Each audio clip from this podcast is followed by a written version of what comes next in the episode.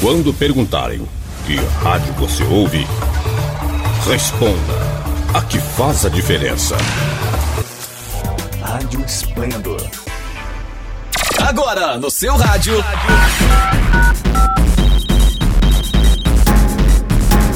Esplendor Entrevista, um bate-papo animado e descontraído que você ouve aqui na sua rádio web Esplendor.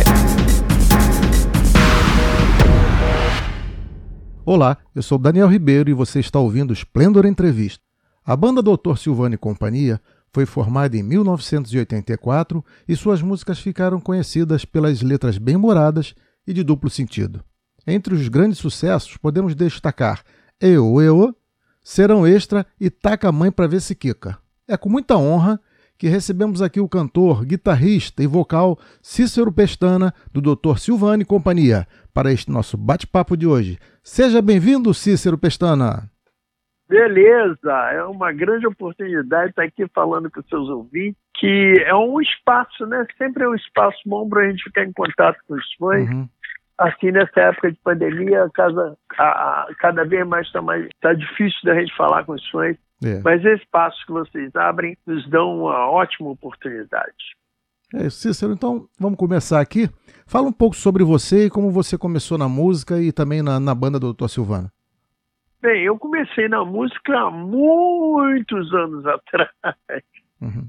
Foi lá no final da década de 60. Eu não sei por que motivo eu me apaixonei por guitarra e comecei a tocar guitarra no tapa.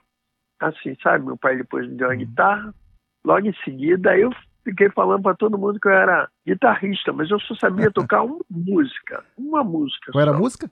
Era o Vem Quente que eu tô fervendo. Uhum. Aí entrei para a banda, mas eles não sabiam que eu só sabia tocar uma música, não. Uhum. Aí depois descobriram, mas eles tiveram paciência, foram me ensinando e a gente foi trocando ideia. E levamos uma banda, começamos a fazer uns showzinhos e era, não era show, bem, era bailezinho de casa, de rua, sabe, uhum. de amigos. Aí fizemos e nisso aí eu tomei gosto pela coisa e fui crescendo nisso, apesar de eu fazer faculdade na época logo na década de 70, quando entrou, comecei a fazer faculdade. Uhum. Mas eu queria era tocar. Aí um dia eu fui de um anúncio de uma banda de baile, já tinha acabado aquela banda. Mas qual é aquela banda que vocês formaram no início? Só pra gente ficar registrado aqui? É, a primeira banda que eles me chamaram foi The New Age. The New o novo, é. Depois eu fiz com os amigos da minha rua mesmo, uma que chamava The Breakers uhum. os quebradores. Uhum. e aí fazíamos festinha na rua.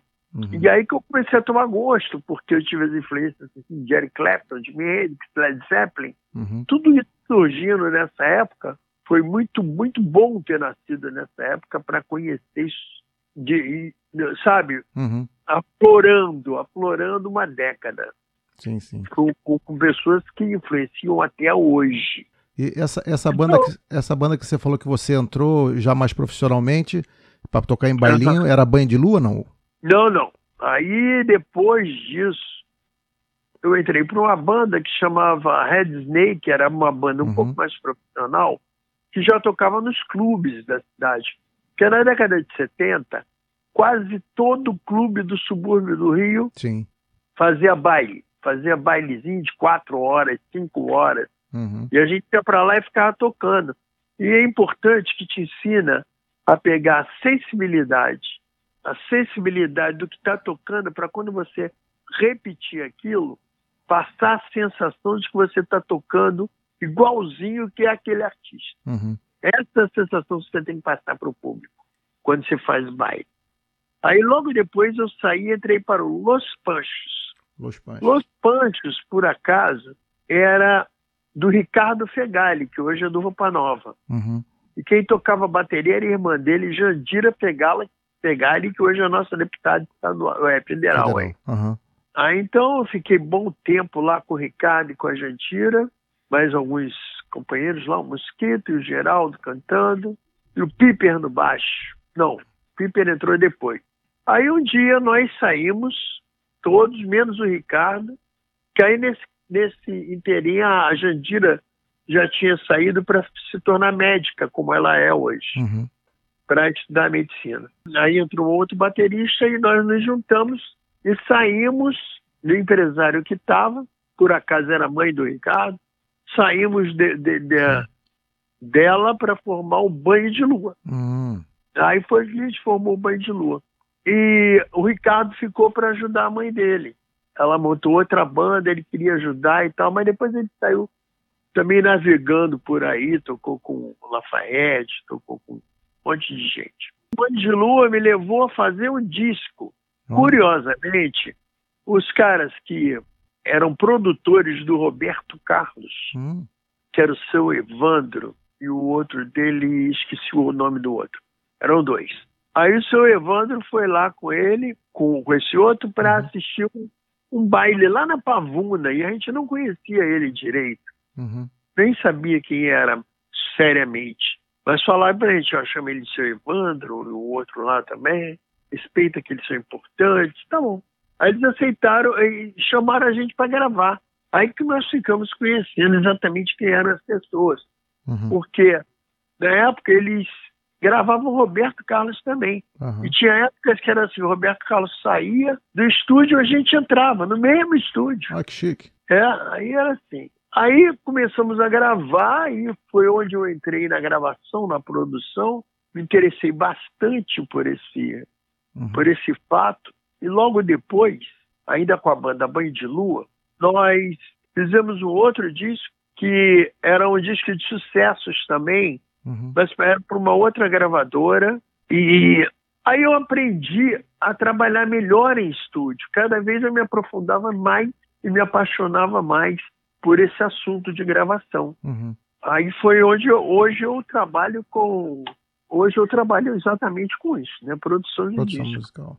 Aí, quando eu desisti de tocar em baile, a gente ainda tinha o banho de lua, a gente desistiu porque no final da década de 70, os clubes estavam deixando de fazer bailes para uhum. fazer discoteca. Uhum, já sabe? Eles, eles, notaram que era mais barato. É, a equipe de som, né? Comprar uma equipe de som e botar um, um DJ só e não precisava daquela, daquela parafernália para botar um conjunto ao vivo funcionando. Uhum. Aí foram desistindo de fazer baile. Os bailes foram escasseando. Eu também estava passando um momento é, pessoal meio, meio chato, desisti de tocar, de estudar. Estava continuando a fazer, aí peguei de novo a faculdade para fazer um outro tipo de coisa. Eu comecei com engenharia eletrônica para acabar com engenharia elétrica. Mas aí, aí foi trabalhar também como desenhista de navio. Acredita Caramba, nisso? acredito. Tá falando? É, não estava mais assim tocar guitarra. Guardei a guitarra em cima do armário. Não vou mais tocar. E olha que eu pesquisei, isso aí não encontrei em lugar nenhum. Eu vou trabalhar como gente agora. aí eu fui, até que um cara na rua um dia ele falou assim: Você não é guitarrista? Eu disse: Sou. Você não quer tocar com Márcio Greik? Márcio Greik é, era um cantor é, de muito, muito sucesso. sucesso né? sim, sim. Muito sucesso na época, um gente boa pra caramba. Ele disse assim: Olha, já tem aí uma, uma viagem para fazer e tal. Eu disse: Olha, interessante. Peguei o repertório e fui fazer Márcio Grey. E aí deixei o, desenho para lá. Fui uhum. fazer Márcio Grey, porque eu ganhava muito mais tocando com Márcio Grey do que desenhando na vida. E era um negócio que eu adorava fazer, né? Uhum. Sempre a guitarra. E lá eu conheci o Edu, que era o baterista do Lissós, e conversei com ele para a gente montar uma banda de rock, porque todo mundo fazia rock. Uhum.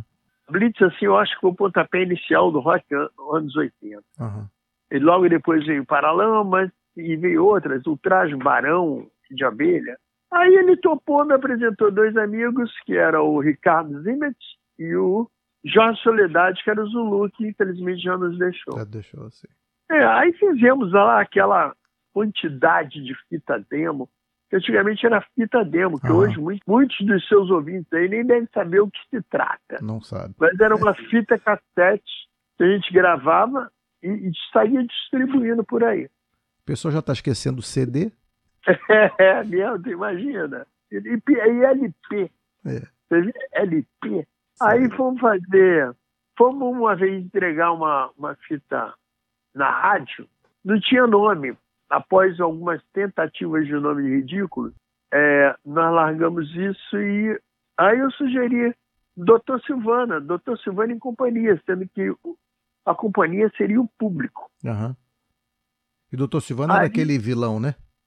Era um vilão, a ideia foi tirada do vilão do Capitão Marvel. Capitão Marvel, sim, sim.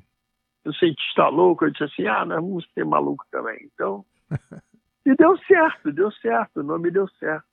Nós botamos numa rádio alternativa, tinha Rádio Estácio, tinha Fluminense, tinha Rádio Imprensa, eu acho, eram todas alternativas. E alternativa quer dizer, eles aceitavam que você levasse músicas novas, se você fosse uma banda nova, eles davam impulsionada em bandas novas. Uhum. Aí fomos lá, deixamos lá uma fita e continuamos na batalha, até que um dia deu uma sorte de um cara, um diretor de uma gravadora dessa, na época CBS, hoje Sony, é, demos a sorte que ele pegou a fita e ele estava precisando de uma banda exatamente com os moldes nossos. Uhum. E a nossa fita estava na mesa dele.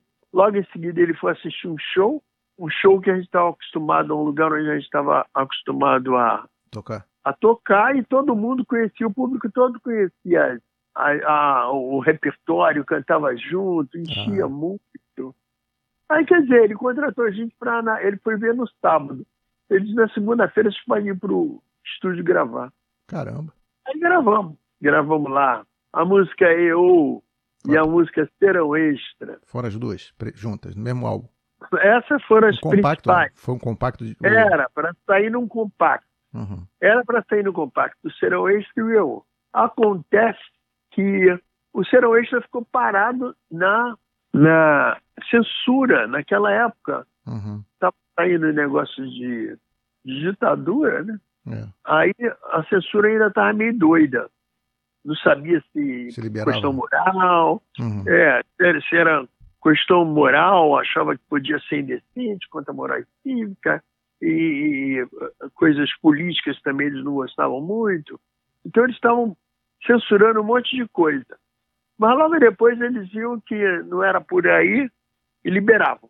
Mas no meu caso, antes da gente lançar Serão Extra, que foi muito sucesso, eu da mamãe, a gente lançou o EO, que Uhum. por acaso também foi um grande sucesso Sim, sim. nacional, que convenceu a gravadora a fazer um LP com a gente. Aí foi por aí, o resto é história. É. Eu, tô tocando um pouco nisso aí de. de- Todo mundo queria que, que as bandas fossem mais de protesto, né? As músicas de protesto. E vocês não estavam com essa onda É, de protesto, tinha né? muita banda, é, tinha muita banda que era de protesto, muita banda panfletária, mas a nossa opção foi fazer uma banda divertida. Não fomos só nós. Uhum. Foi o, a própria Blitz Uhum. tinha um, Uma, um uma cunho levada, também sim, sim. um pouco, é, um pouco humorístico. Os Aí miquinhos. tinha gente, logo depois teve o Traje e teve também o Miquinhos Amestrado. Sim, sim. Nós fazíamos a, a, a função ali do palhaço do circo, sabe? E funcionava bem, todo mundo gostava, era muito alegre. Uhum. Os nossos shows sempre foram muito alegres. Tanto os nossos quanto, quanto do Miquinho, do Traje, até hoje. O Traje está muito bem aí no programa do Danilo Gentili. De Noite, né, do Danilo Gentili. Sim, sim. Então, quer dizer, a, a parte engraçada também funcionou. Hoje Sim. eu toco muito com o Silvinho Blau Blau, que também faz um, Aham. Gênero assim também um pouco leve. Sim, sim. Você tem ideia de quanto tempo, de quantos discos a- essas duas músicas venderam nesse compacto, não? Que levou a gravadora Ah, a acreditar? Olha, não sei, porque a gravadora não passava muito pra gente, não, para não pagar, sabe? Hum, entendi. para não pagar, eles, é, eles escondiam um pouco os números assim, fingia que a gente não estava vendendo, se estava, botava menos. É, essas músicas, as duas foram muito sucesso no Brasil. O Serão Extra chegou a primeiro lugar em quase todas as capitais. Não tem uma pessoa que você comece a música e não saiba a letra assim. É difícil é, encontrar hoje. é, muita, muita gente sabe sim. Mas hoje tem muita gente que não, muito garoto novo que não conhece realmente, não conhece. Mas cada vez está conhecendo mais, porque os pais daquela época levavam, estão levando as, eh, os adolescentes, Uhum. os mais novos, para conhecer, eles estão gostando muito. Porque, por exemplo, a gente faz um show, tanto eu quanto o Silvinho, e o Avelar Love do Miquinhos também está com a gente, que nós somos assim a base, a espinha dorsal Uhum. da festa rock, que Festa é essa festa temática Uhum. Essa festa temática anos 80 que a bala que no Brasil inteiro funciona. Uhum. Então, o, os, os, pais estão levando os filhos para essa, essa, essa onda aí, está ficando muito divertido. Como é, como é, que você vê as bandas de hoje em dia, assim, esses movimentos de funk, rap? Como é que você, é, olhando isso agora, o jeito que foi sua uhum. banda, olhando isso, como é que você vê isso agora, assim, funk, rap, como é que é isso? É, eu, eu te costumo dizer que nós fomos um pouco privilegiados com os programas de televisão e as rádios da época, uhum. Que eram rádios segmentadas. As rádios eram jovem, rádio de rock, rádio de pagode. Então, quer dizer, a rádio funcionava muito bem. Uma rádio cidade podia fazer uma festa que lotava, o, lotava um campo de futebol. Uhum. Era 10, 15 mil pessoas normalmente numa festa de rádio, promovida por uma rádio. Uhum. E na televisão você fazia programas que também eram um sucesso no país inteiro. Tinha o Chacrinha, que era o top, né? Uhum. Você fazia o Chacrinha, era certo que eu te ligar na segunda-feira para contratar de qualquer parte do país. Uhum. Aí tinha o Chacrinha, o Bolinho, o Raul Gil, o Parque Alencar, o próprio Silvio Santos, o Gugu, e os programas infantis que passavam diariamente, dois, três, era Mara Maravilha, Mariano, Sérgio Malandro, a Xuxa, todos esses programas tinham dois ou três números musicais. Uhum. Ou seja, o dia inteiro tinha músico, eh, tinha número musical nos programas e nos fins de semana era uma, uma bomba, acertar, eh, tudo explodia lá, tinha todos esses programas de auditório que apresentavam paradões. Paradões eram o sucesso da época eles iam colocando. No meio disso, eles davam até chance para um e outro aparecer. Sim, sim. Então, quer dizer, quando sim. você chega hoje, hoje não, a oportunidade está para todo mundo.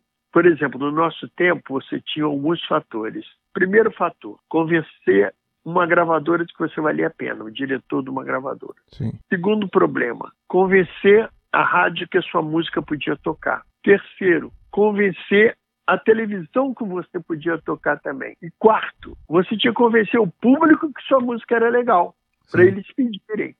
Entendeu? E convencer a gravadora a gravar um disco com você. O primeiro, depois o segundo e daí por diante. Porque você se manter no sucesso às vezes é mais difícil do que você fazer. O que, que acontece com as bandas de hoje? Hoje nós temos aí um mundo global, todo interligado. Hoje todo mundo tem a oportunidade de fazer o que for, qualquer tipo de música, qualquer tipo de qualquer coisa e colocar no YouTube da vida. Uhum. Coloca uma música no Spotify, às vezes só precisa ter dinheiro para dar uma impulsionadazinha. Agora, tem que notar que o YouTube, o Spotify, o Deezer são oceanos de música, sabe? Tem milhões de músicas. Uhum. Se você não tiver uma grana muito boa para impulsionar, como os grandes fazem, que tem 10 milhões, 20 milhões de visualização, você nunca vai aparecer. Você vai aparecer para o seu círculo de amigos. Sim. É mais ou menos como o jabá de antigamente. Entendi. Antigamente, se você desse um jabá bom numa rádio, você executava bastante. Se você desse um jabá bom, você fazia muitos programas de televisão. E quem não tinha isso ficava ali tentando, só que o mundo era menor. O nosso mundo era uma meia dúzia de rádio, uma dúzia de programas de televisão, que você podia batalhar, um mundo menor. Hoje não, hoje é a internet. A internet está lá na Austrália, está no Japão, está no, nos Estados Unidos, no Canadá, está em tudo quanto é lugar. Globalizou. Hoje, uma música minha aqui, com certeza o cara pode ouvir na mesma hora lá na Austrália, no Japão, na China. Sim. Sabe? Agora, se eles não souberem que eu estou ali, cara, se as pessoas não souberem que o Roberto Carlos está dando um show no teatro, ali na sua esquina, ninguém vai. Não. Precisa de divulgação, sabe? E essa divulgação hoje, por ser um milhão de cópias de, de músicas que tem, essa divulgação está caríssima. É caríssima. Só faz muito sucesso quem impulsiona muito bem com dinheiro alto sua música no YouTube da vida. Sim. Sabe? Ou Entendi. qualquer outro, Instagram, ou qualquer outra rede social. Hoje o mundo é é movido pelas redes sociais, pelas plataformas. Então fica muito mais complicado. Não é dizer que as bandas de hoje sejam ruins, que eles, eles às vezes nem têm chance, sabe? Nem têm chance de aparecer. Mesmo porque um sucesso hoje dura três meses, se durar isso, sabe? Dura dois meses, três meses, depois muda.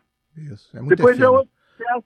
Então não dá tempo de você aprender a música para cantar junto. Sim. Porque já está vindo outra. Já está vindo outra. E hoje eu vejo, no, no, nesse decorrer da minha vida é, é de banda, de músico, que hoje o público está muito interessado em cantar junto. O público gosta de cantar os sucessos junto. Sim, sim. Sabe? Isso pode acontecer em qualquer meio. É no rock, é no pagode, é no, no, no samba lá, no funk. Eles gostam de cantar junto. É. Eu, eu, eu vou te confessar que eu fui numa, numa festa no Alto da Boa Vista, na Tijuca, ah. aqui no Rio de Janeiro, em que você ah. tocou.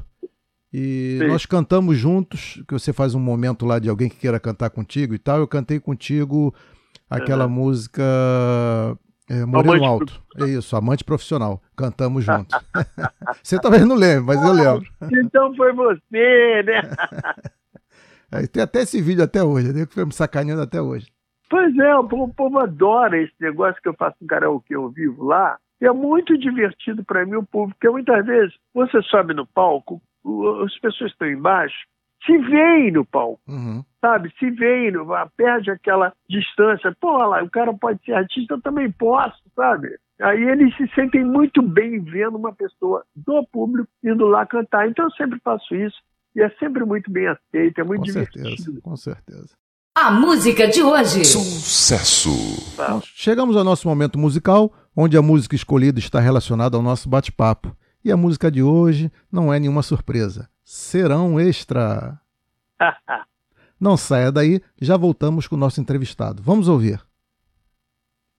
Voltamos. Você está ouvindo o Esplendor Entrevista. No programa de hoje, estamos batendo um bate-papo com o nosso convidado, o cantor Cícero Pestana, da banda Doutor Silvana e Companhia. Cícero. Isso aí. Olhando ah. lá, olhando lá para trás em 80, o que vocês fizeram lá que hoje, com a experiência, você não faria mais? Olha, eu acho que eu não sei não. A gente trabalhou direitinho. Sabe uma coisa que a gente não sabia fazer e eu não sei fazer até hoje? É comercializar. Uhum. Eu não sei comercializar o nosso show. Senão estaria rico, eu não tô, tô pobre, ainda mais com o Covid, agora cancelaram os shows todos. Uhum. Mas eu não, nunca soube comercializar.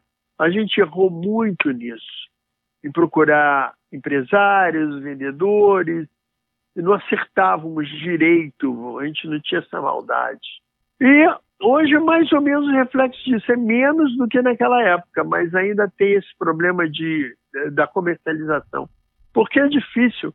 Um músico ser comerciante também, são pouquíssimos músicos que sabem se vender, sabe? Pouquíssimos artistas sabem se vender. Uhum. Se ele não tiver uma assessoria forte, vai ficar penando por aí. Às vezes pode fazer até um show muito bom, muito bem aceito. Como a gente faz, o nosso show é muito bem aceito. A gente sempre volta quando pode. Quando as pessoas precisam e chamam, elas sempre chamam uma segunda vez. Uhum. Que agrada, sabe? Agrada, porque a gente tenta fazer o que o público gosta. Depois de tantos anos de experiência, a gente sabe mais ou menos o que, que o público gosta. E a gente faz isso. Então, por exemplo, sempre agrada. Certo. Então, estamos aí indo, né? É só chamar que a gente vai. Você também é um grande arranjador e produtor musical. Sou produtor. Ok. É, cita pra gente cantores que você produziu musicalmente. Você lembra? Não, nunca produzi ninguém assim de extremo sucesso, não. Mas uhum. eu já, já produzia é, todo, diversos tipos de música. Por exemplo, eu já gravei com o com latino, uhum já gravei com a, com Angélica, já gravei com Bartô Galeno, uhum. gravo até hoje com o Bartô, e mais alguns por aí que eu, cara, eu não sei, né? Sérgio Murilo, eu fiz o último disco do Sérgio Murilo, sabe, da carreira dele, eu fiz o último disco dele, produzi. E sempre foi minha paixão fazer isso. Uhum. Trabalhei, eu trabalho muito com brega, com evangélicos, sabe? Uhum. E tem muita gente variada, mas eu, eu, trabalho com público menor, não trabalho com grandes artistas, não. Porque meus, meu, meu estúdio é um estúdio caseiro, apesar de responder muito bem, ter uma qualidade muito boa, passível em qualquer uhum. rádio. Por exemplo, eu fiz o primeiro tema de abertura, não sei se é aquele que o Paulo Ricardo cantava, era chamada. A chamada de abertura do Big Brother uhum. foi eu que fiz. Olha. Eu fiz na minha casa e mandei para lá. Eu tinha, no começo do Big Brother, eu tinha 80 músicas lá, que tocava no, no fundo, sabe? Uhum. Quando o cara ia falar alguma coisa, a música ficava tocando no fundo. 80 músicas instrumentais que eu tinha no ficaram uns 10 anos dentro do Big Brother. Caramba. E você pensa legal. que eu ganhei dinheiro, muito dinheiro com isso? Não, não ganhei muito dinheiro com isso. Quem ganha dinheiro com isso é a Globo. com certeza. É comum também que os artistas recebam assim sugestão de música para gravar, né? E é, normalmente as pessoas recusam, ah, essa eu não quero gravar e tal. É, e acaba essa música estourando com outro cantor. Aconteceu isso com a sua banda, não? De você recusar alguma música e ela acabou estourando não. com outro? Não, porque basicamente todas as músicas foram feitas pela gente, foram feitas por nós uhum. mesmos. Já aconteceu o contrário, de alguém pegar alguma música que sobrou no nosso disco, gravar e conseguir aparecer um pouco, não fazer um sucesso nacional, mas uhum. conseguiu aparecer, fazer programas de televisão. Teve uma vez te confessar aqui que ninguém deve né, até nem saber disso. Que aí sobrou uma música de um disco, um amigo nosso pegou e ele foi fazer os programas de televisão, fazer showzinho dele com a minha voz. Caramba. Vocês tinham gravado lá. Ele não deu trabalho nem de botar voz. Caramba. Também não sabia cantar lá muito. Só bem. playback, só playback. É, aí fazia só os playbacks, aí ia pra televisão. Eu vi ele na televisão. Caramba. fazendo isso. É. Você tem feito lives também, não? Tá indo nessa levada hoje? Eu já, fiz, eu já, fiz, duas lives aqui em casa mesmo, uhum. tocando guitarra e conversando, fazendo mais ou menos as músicas do show uhum. que eu faço. Devo fazer uma outra aí, mas eu anuncio muito pouco, esse é um problema. Uhum. por exemplo, eu quero fazer uma live, estou afim de fazer uma live, mas, pô, vou fazer a live amanhã. Aí não dá tempo de anunciar legal, sabe? Uhum, sei. Aí já é, jogo tem no. Ter, tem que ter um tempo, né, poxa? Pois é, mas aí eu, eu faço assim sempre de um dia pro outro, igual um doido. Acorda, é você acorda e fala assim, vou fazer uma live hoje. É, é exatamente isso. Eu trabalho aqui, às vezes, com a minha filha que me ajuda a divulgar. Ela sempre fala, mas não, pai, você não pode fazer hoje. Pô, mas hoje que eu tô assim, tô no, no clima.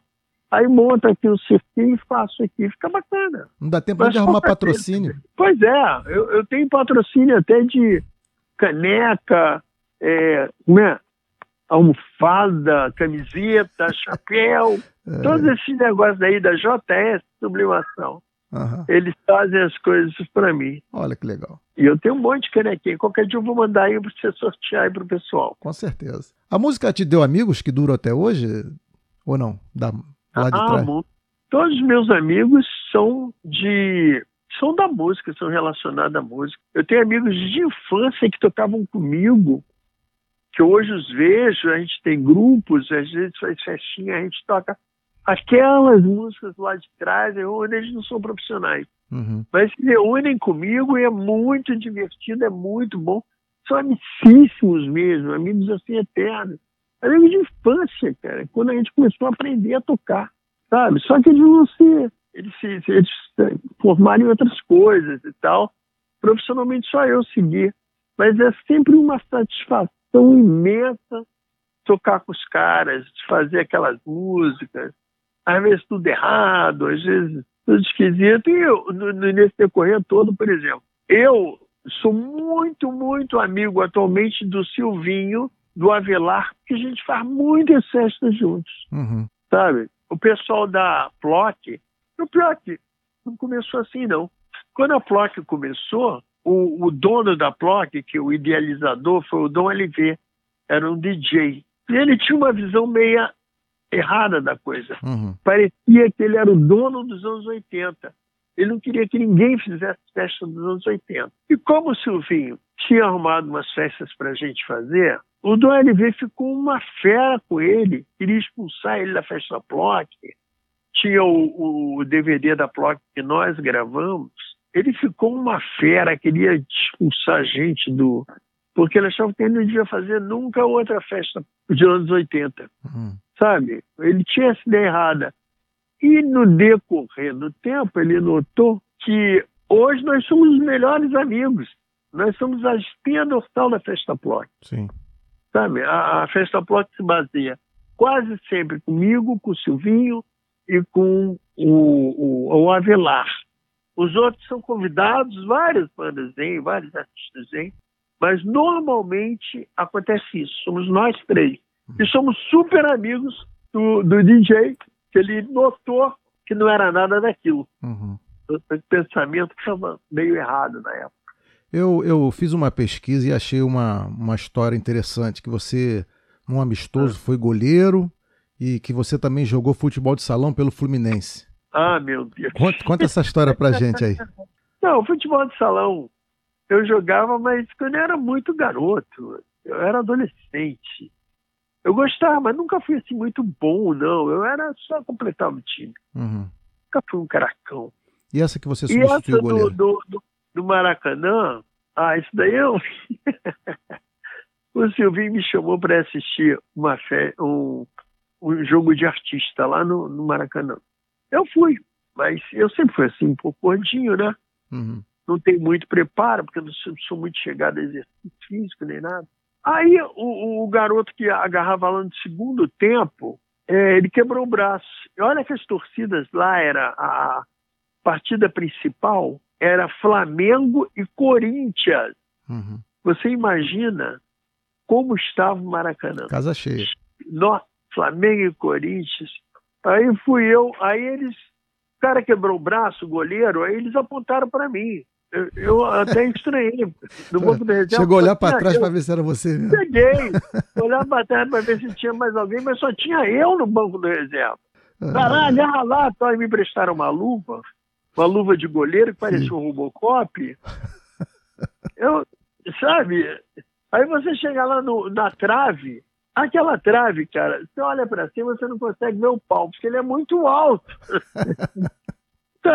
se você encostar na trave direita, você não consegue ver a esquerda, que é muito longe. Ai, ai. O outro lado do campo, então, irmão, esquece. Que aquilo parece assim o horizonte, o, sabe, o Rio Amazonas. Do outro lado você só vê o horizonte. É tudo muito grande para quando você não está acostumado. Aí uhum. eu ia agarrar, eu fui agarrar e fiquei assim, igual uma besta, né? Uhum. Aí vem, do lado, meu lado esquerdo, vem correndo o Márcio Garcia. Correndo, porque. Magrinho, magrinho. É atleta, né? Atleta, magrinho. Ele correndo pra caramba, eu disse assim: eu vou ter que correr pra cima dele para fechar o ângulo. Porque a minha defesa já tinha ficado toda meio em campo. Ai, meu Deus. Aí corri para cima dele, ele cruzou para o outro lado do campo, para o Cadu Moliterno, que era outro, outro atleta. Surfista ainda por cima. Ia correndo igual um cão. Fez um golaço, é óbvio, né? Ai, ai. E aí o que acontecia? A torcida do Corinthians, onde eu estava, só me xingava. sai daí. E uma vez eles me confundiam com Bussunda. Eu só ouvia assim, sai daí, ô Bussunda, filho da. Aí, sabe?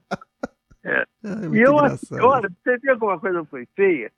Até o Gandula, que estava atrás de mim, virou e disse assim: te botaram na mão roubada.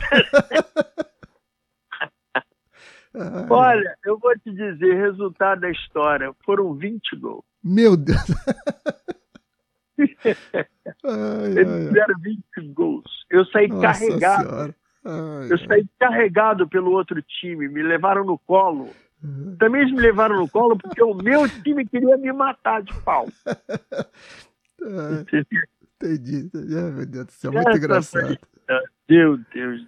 Muito é. engraçado. Não sei de onde você tirou isso. Pesquisei, né? pesquisei, pô. Essa eu achei. Vocês chegaram a fazer show fora do Brasil, não, doutor Silvana? Olha, eu não, eu não posso dizer que eu cheguei a fazer show fora do Brasil. Teve uma vez que me contrataram para fazer um show no Paraguai. Uhum.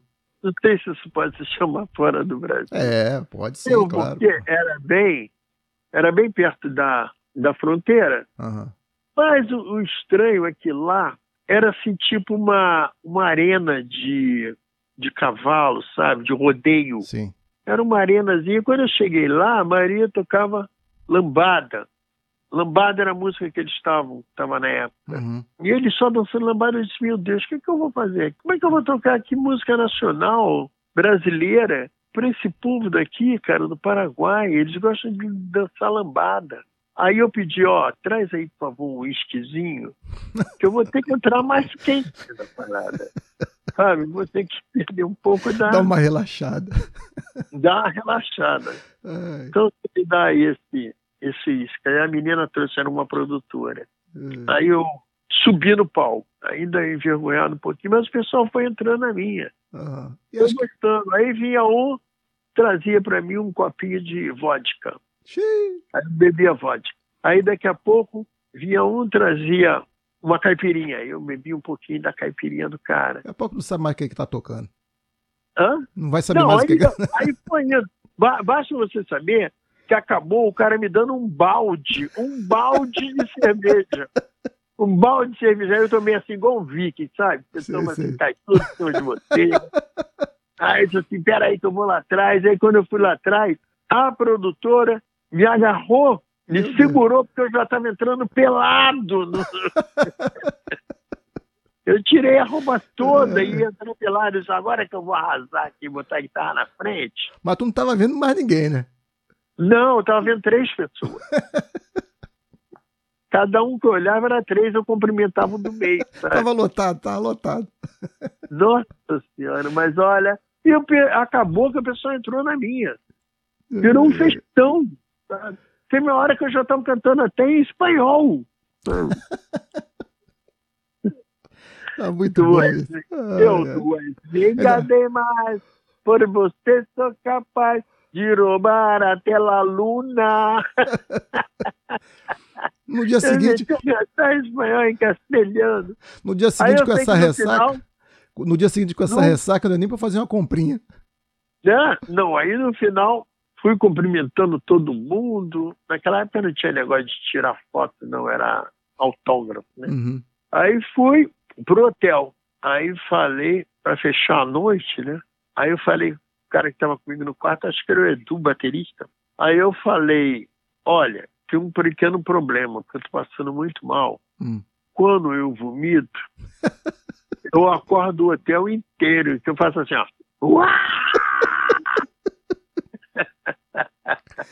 Então, Ai, ai. eu fui até consciente, eu dizia, é melhor ficar aqui na rua, porque aqui eu não vou ficar acordando ninguém. É claro, eu vomitei a rua inteira do Meu hotel. Deus do céu. Na esquina vomitei, na frente do hotel, no outro lado, do lado de cá lá. Até que o inventor lá, ah, vamos comer alguma coisa para você melhorar. Aí comi um cheeseburger com bacon. Aí que eu vomitei mais ainda. E pior que no dia seguinte tinha outro show, cara. Ai, meu Deus do céu. Tinha um show infantil. Ai, um show infantil para a chegada de Papai Noel, 10 Deus. horas da manhã, Nossa senhora. num campo de futebol. Meu Deus, eu estava arrasado. Cara, Tava... E deu uma confusão nesse show também. meu Deus do céu. Porque parece que o Papai Noel não veio. Ih, tava, tava no mesmo show. É, o Papai Ai. Noel não veio. O cara que tinha que ia pagar o show fugiu com a grana. Meu E o pai. pior é que esse show tinha um monte de artistas. Tinha um monte de artistas nesse show. Deu cano em todo mundo. Aí o Caramba. negócio demorou. Pra, como se não bastasse, caiu um temporal. Ixi. Aí, depois do temporal, o tempo abriu de novo, aí nós fizemos o show, mais ou menos playback, com, com tudo encharcado. Tudo Caramba. palco encharcado, era ao ar livre, só quem estava na arquibancada coberta eram as crianças. Uhum. E a gente estava ao ar livre. Então, choveu ali, a gente foi tocar nas poças d'água mesmo. Acabou saindo o show, É, que bom. tampou ele depois. As minhas crianças ficaram traumatizadas. Não ficaram. É. Elas lutaram do show, foi muito legal. Bom, Cícero, se você quiser passar seus contatos, sua agenda de shows, suas redes sociais, fique à vontade aí. O telefone Ah, bacana. tá tudo Então, para eu você. gostaria só de falar é que o pessoal quiser entrar em contato, quiser nos procurar, tem uma página no Facebook, uma fanpage e no Instagram, pode procurar a gente. DR underline Silvana. Tá tudo por lá, pode entrar em contato com a gente que a gente responde e a gente atende. Tá bom?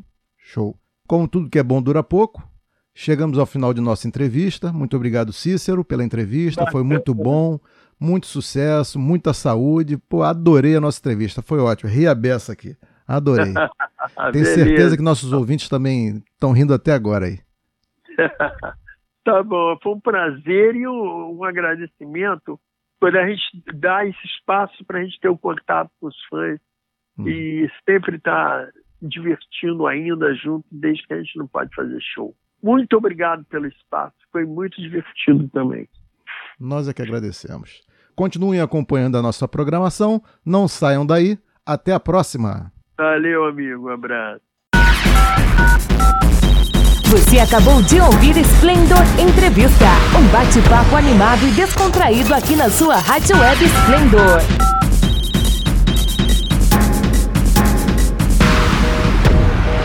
Se liga aí, qualquer momento tem mais. Sempre ligado em você. Rádio Splendor